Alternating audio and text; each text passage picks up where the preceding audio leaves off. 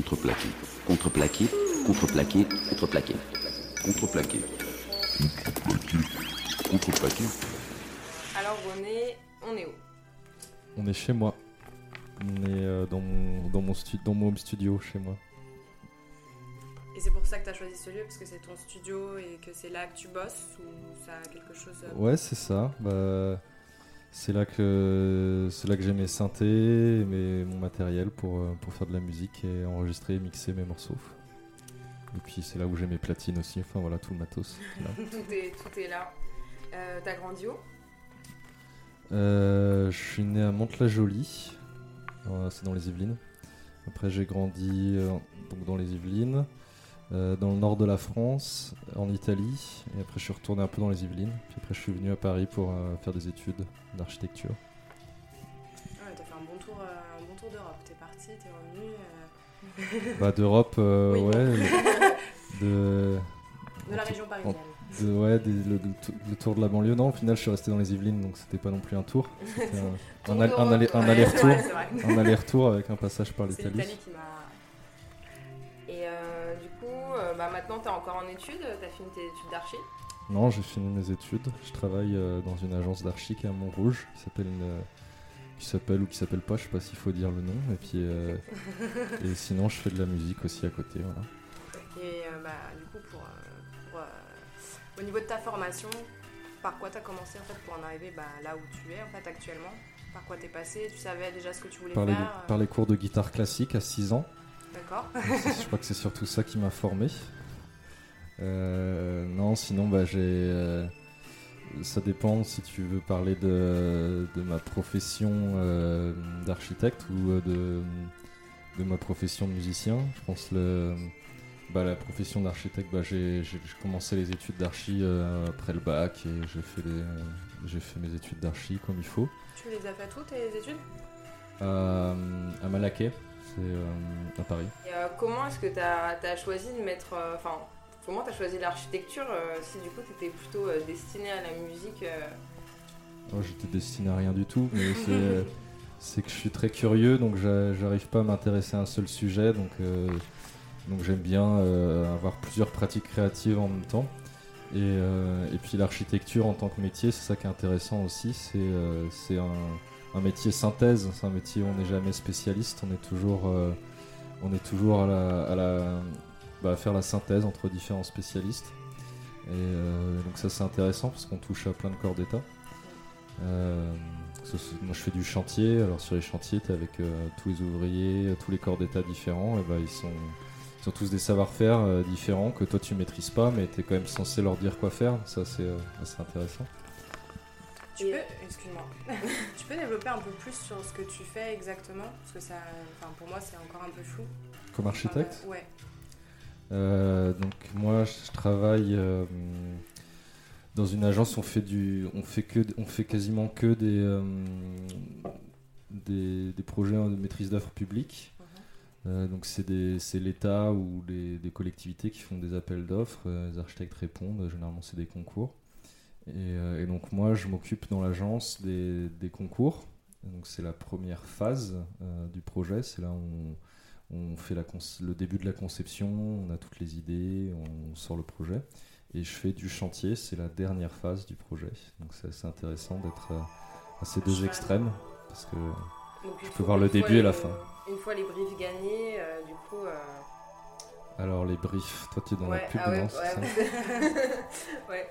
Du coup, j'avoue que c'est bah, une, une fois du coup les, projet. les, les appels à projet.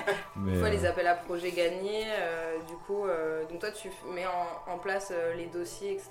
Une fois euh, du coup les appels à projet euh, gagnés, euh, du coup c'est parti pour le chantier. Donc euh, Bah, en fait, c'est un peu plus long que ça, c'est-à-dire que tu as le, le concours. Euh, le concours, c'est très rapide, ça dure, euh, ça dure quelques mois, quelques semaines parfois. Donc là, c'est une esquisse hein, qui n'est pas aboutie. Et entre le concours. euh, Donc le concours, généralement, enfin, il y a plusieurs agences d'archi qui répondent à un concours, généralement, il y en a à peu près trois. Et donc, euh, si on gagne, ensuite, il y a, euh, bon, ça dépend de la taille du projet, mais on va dire un an à peu près de- de- de- d'études.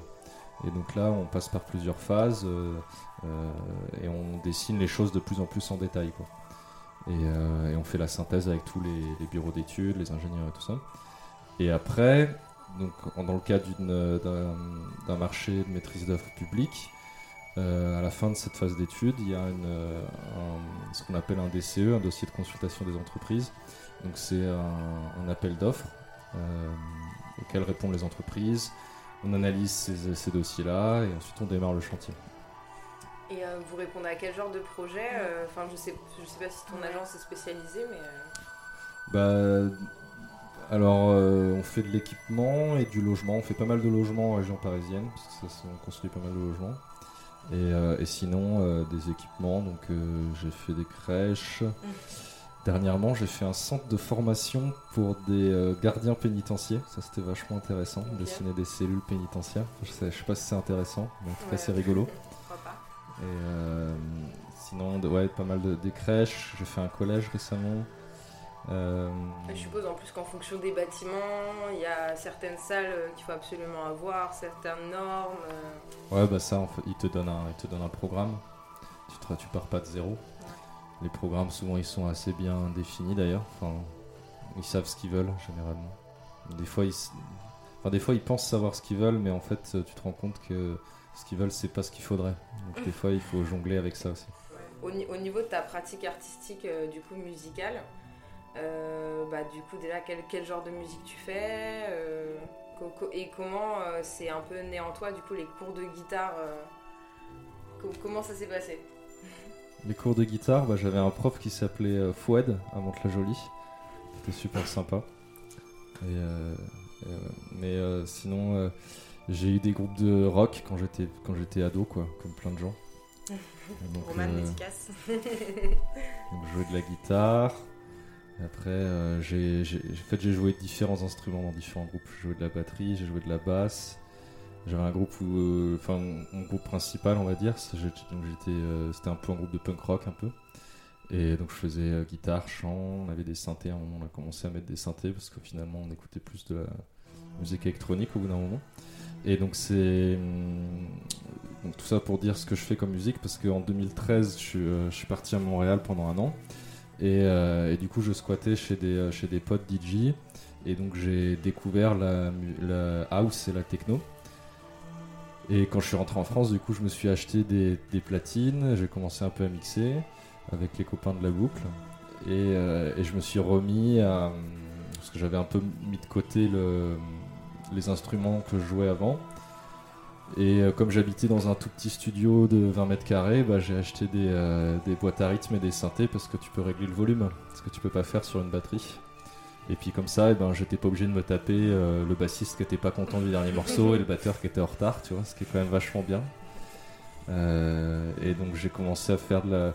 Bon alors après déjà quand j'avais d'autres groupes, j'avais Audacity sur mon Windows XP et, euh, et je faisais des, euh, j'enregistrais des morceaux comme ça sur Audacity avec une boîte à rythme que je savais pas programmer donc je la jouais en temps réel comme ça avec deux doigts. Et, euh, et donc René Danger, j'ai commencé ça en 2014, je crois, ou 2015, un truc comme ça. Et donc c'est plutôt musique électronique. C'est, euh, j'aime bien dire mi-dansant, mi-planant. Euh, parce que j'ai un live que je joue en club, mais des fois je le joue en des trucs plus, plus chill.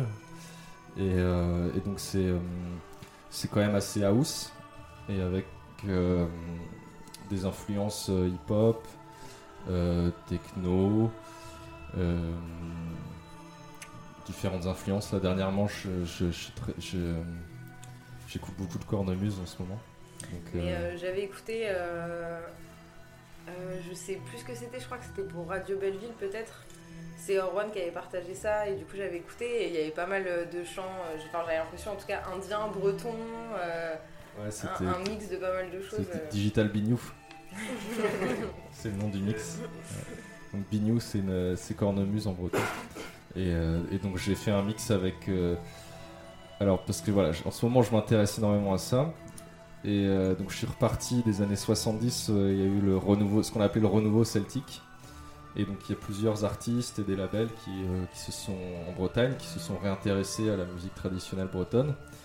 Et à la base, plutôt de manière, c'était l'époque du folk, de, comment il s'appelle, de Bob Dylan, et tout ça. Donc c'était un peu dans cette veine-là, mais c'est commencé à partir sur du prog, donc mélange de folk, de rock progressif, du prog folk, machin.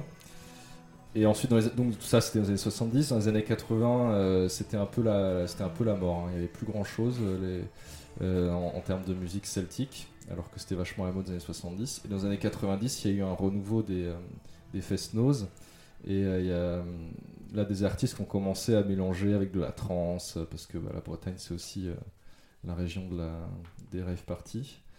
Et donc là, je, sur ce mix-là, je me suis plutôt intéressé justement à cette frange-là. Donc c'est-à-dire, pour ça c'est Digital Bignou, parce que c'est des morceaux très, très digital, avec soit des samples de, cornemuse, soit des groupes euh, qui ont des, des, sonneurs, on appelle les sonneurs, les joueurs de cornemuse, et qui mélangent avec des boîtes à rythme, soit des, des synthés qui reprennent des mélodies de cornemuse. Donc ça c'était le, thème de ce mix-là, Digital Bignou. Et dedans il y avait plusieurs édits et morceaux à moi dans ce mix-là. Et euh, du coup tu nous parlais de la boucle, euh, peut-être développe un peu ce que c'est, qui c'est. Oui, tout à fait. Donc c'est un collectif, j'adore ce mot. Euh, de, de, DJ. Et donc on organise des soirées et on mixe ensemble. Donc euh, il y, a, y, a, moi, René Danger, euh, Juan XXL, donc, notre ami commun, et Milo Metrico et Rogue Level. Voilà, c'est tous les quatre. Donc on organise des soirées, puis on a deux émissions de radio. une sur Radio Belleville qui s'appelle Tour de Trance et une sur euh, DK Musique qui s'appelle Onde Turbolente. Euh, donc Tour de Trance, c'est plutôt euh, c'est une fois par mois et c'est une heure de mix assez assez réfléchi. Tandis qu'Onde Turbolente, c'est un peu plus libre. C'est deux heures de mercredi par mois. Et là, on, mixe, mais on parle aussi beaucoup. On fait des chroniques, on... et à chaque fois, il y a un thème différents. Donc là, on a fait un thème, c'était donjon spécial. On a mis que de la musique de donjon, c'était super. on a fait euh, un autre thème, euh, là le dernier, la semaine dernière, qui s'appelait Les cinq visages du deuil. Et donc chacun notre tour, on faisait euh, une émotion, une des étapes du deuil. Donc il y a le choc, la colère, le marchandage, la dépression et l'acceptation. Voilà. C'était assez drôle. Et on organise des soirées donc, très régulièrement au 9B et puis, euh, puis dans d'autres endroits à Paris, essentiellement à Paris. Et vos, émissions, pardon, vos, émissions radio, c'est diffusé sur, sur, des fréquences indépendantes ou c'est c'est des radios en ligne. Donc, ah ouais, donc Radio Belleville, c'est des copains qui ont monté ça. Et donc ils ont, ils ont un studio et c'est diffusé en, live Facebook et puis en live sur leur site internet. Et puis après, il y a des, playlists sur leur site. Et euh, euh, DK ou des Deep Culture, c'est euh, c'est pareil, c'est dans le 18e, non, c'est dans, le 9e, pardon. Un bar qui s'appelle Scandal, il y a un studio au sous-sol. Donc c'est Damien qui a monté cette radio. À la base, c'était à Versailles, puis là maintenant, ils ont déménagé à Paris. Et, là, il y a une grille de programmation qui est un peu plus dense, je pense. Et puis ils font des. Tous les jours, il y a des, des émissions. Et c'est pareil, c'est diffusé en live sur leur site. D'accord. J'avais une petite question histoire de préciser, mais pourquoi ce nom de René euh, Danger ou Danger, je sais pas comment tu, René, René Danger Bah à la base c'est une blague. Ça part toujours de quelque chose de marrant. Donc euh, en fait euh, c'est le, nom d'un géomètre, René Danger. Il avait une entreprise qui s'appelait René Danger Père et Fils. Euh, architecture, je crois, enfin je sais plus, enfin un truc comme ça. En fait lui était géomètre, son fils était architecte qui lui permettait de construire pas mal. C'était René Danger Père et Fils. Et donc c'était une vraie personne, René Danger. Et, donc j'avais vu son blaze avec un pote dans une, dans une expo. Parce qu'il a beaucoup construit au Maghreb. Et donc on était euh, on était dans je sais plus quel pavillon de la, Biennale de Venise. Et il y avait euh, René Danger. Donc on s'est dit putain ça c'est un super nom de DJ. et euh, donc, je dis vas-y je vais faire DJ René Danger. Et, du, coup, c'est resté. Je suppose qu'il n'y avait pas les 3 R. Dans les 3 R, c'est parce qu'en fait, il y, a un René Danger en, en Colombie, je crois, ou euh, enfin, en Amérique du Sud, il y a un mec qui s'appelle vraiment René Danger. Des fois, je suis tagué sur, euh, sur la publication de ses potes, c'est marrant. Comme ça, ça te fait ton lien entre la musique aussi et l'architecture. Bon, peut-être que je. je- Tu parles du René Danger colombien? C'est lui la même. Du tout. Parce que là, du coup, tu viens de sortir un album. Oui, c'est vrai. Ah, On, On enfin, va pas parler on parle enfin. Parle-nous-en. Je croyais que j'allais faire de la promo et tout. Non, l'architecture. Euh, oui, du coup, je viens de sortir un album sur euh, Super Genius Records. J'ai le t-shirt là. Ah, d'accord. monte un peu. Euh, donc c'est le label de Christophe et Alexandre. Donc c'est c'est, euh, DJ Coyote et Tout Smooth Christ. Et, euh, et donc c'est sorti, ça vient de sortir en CD, cassette. C'est 8 titres. Et donc euh, il y a une face qui s'appelle, euh, enfin il y a une face pacifique, une face atlantique, parce que mon, inspiration euh, principale vient de l'océan. Et, donc il y a une face qui est plutôt inspirée par la côte, la côte Finistère Nord. Et l'autre face qui est plutôt inspirée par les îles, les îles de la, côte pacifique canadienne et du Japon. Voilà pour un peu pour tout. Et, euh, et donc, est-ce que j'ai eu des difficultés à faire ça? C'était ça la question. Ouais. Euh, Globalement, je veux dire, est-ce que. euh, bah, moi, j'avais une question, par, par exemple, avec ton métier d'architecte, quand même, et de- ton mé- enfin, dans la musique, Mm. ton métier dans la musique. Est-ce que l'un a peut-être empiété sur l'autre, ou est-ce que tu as éprouvé des difficultés à un moment, même en dehors de ça? Bah, alors après, ouais, j'ai j'ai la chance de ne pas avoir eu de difficultés financières, en tout cas, si c'était ça la question. Parce que bah, j'ai commencé à bosser tout de suite après mes études, et puis j'avais des, des parents qui étaient là quand j'étais étudiant. Donc euh, j'ai commencé à bosser à 23 ans, et donc, euh, et donc je, je- je bosse depuis, donc j'ai pas eu de soucis à ce niveau-là. Par contre, c'est vrai que le souci, c'est de concilier euh, Ouais. un, comment, euh, Un rythme un- une profession, un métier, deux métiers, quoi. C'est ça qui est Ouais. compliqué. Bah, de métiers très prenants en plus. C'est ça. Donc, euh, parce que bah, l'architecture, je fais ça à temps plein à l'agence. Et, euh, et donc, euh, tout mon temps libre est dédié à la musique. Donc, en même temps, j'ai la chance de, de pouvoir faire ça un peu comme un hobby, la musique, dans le sens où j'ai pas d'obligation financière, ce qui peut devenir assez pesant, je pense, quand tu es obligé de, de, de sortir un disque tous les trois mois pour, pour continuer à exister et puis pour Ouais. pouvoir avoir suffisamment de cachet pour continuer à être intermittent. Mais en même temps, euh, c'est vrai que du coup, j'ai j'ai pas toujours le temps de, de faire tout ce que je voudrais. quoi. Donc c'est plutôt le la, la difficulté, c'est plutôt le temps disponible. Il faudrait faire des journées de, de 26 heures. 6 heures, 48. Ou- Ouais, voilà, ce serait bien ça. Et pour en revenir à, à tes inspirations, donc tu as parlé plusieurs fois de la Bretagne, et, euh, et ensuite tu disais la côte pacifique euh, du Canada et Japon. Euh, pourquoi Qu'est-ce qui. C'est juste. euh, Bah, c'est beau. D'accord T'es déjà allé ou pas C'est beau, ailles, c'est vachement beau. Non, j'ai jamais. Mais euh, donc, enfin, tu vois, t'as pas des origines bretonnes ou un truc Ah, si. D'accord. Ah, bah voilà. voilà J'arrive. Si, si. Euh, si, si, mes parents, ils habitent à côté de Brest. Donc, euh, donc ouais, c'est un endroit que je connais bien. Et puis, euh, c'est pour ça que je m'intéresse à, à la musique euh, bretonne et puis au paysage euh, breton qui m'inspire énormément. Et, euh, Donc, c'est pas juste les musiques euh, de ces endroits qui t'inspirent, c'est c'est aussi toute la culture. Le... Oui, bah, je pense que pour s'intéresser à la cornemuse, il faut quand même un peu avoir baigné dedans, parce que c'est, c'est- ça intéresse pas grand monde quand même. Et, euh, et sinon, pour le, bah, le Japon, euh, je c'est un pays que, que j'aime bien. Euh, je suis allé deux fois. Et euh, en fait, j'ai, une fascination pour, le, pour les, les grandes étendues d'eau, de manière générale. Et, euh, et du coup, le, euh, la, la côte, le- la côte pacifique est très différent de la côte atlantique pour moi. La côte atlantique qui est très, qui est très, comment dire, ciselée, qui est, qui est plus coupante. Et puis, et puis au contraire, tu vas au Japon, c'est plutôt les, tu vois, c'est des petites, des petites îles, c'est des petits mamelons. Euh, au, Canada, alors je pense particulièrement en fait à Vancouver. Tu as, t'as plusieurs îles euh, devant Vancouver, puis c'est, pareil, c'est des, plutôt des, îles assez rondes et, euh, et avec une végétation très luxuriante, alors que je pense par exemple à Ouessant, euh, qui est une île au large de Brest, qui est plutôt plutôt rocailleuse, quoi. Espèce de- un peu fa- falaise sur ça, la, Ouessance et Enes de ça, c'est l'île haute. Donc c'est euh, c'est beaucoup plus minéral. Donc c'est un peu, pour ça c'était un peu deux salles, deux ambiances. En fait, généralement, je commence à faire un morceau dans, dans mon MPC, donc c'est mon séquenceur. Et puis au début, il s'appelle euh, le morceau, il s'appelle Truc Muche 01 ou juste euh, Séquence euh, 32. Et euh, ou alors euh, il s'appelle, euh, enfin il voilà, nom à la con. Et après, généralement, je me dis ah putain, ça c'est ça c'est Miami euh, 89 quoi.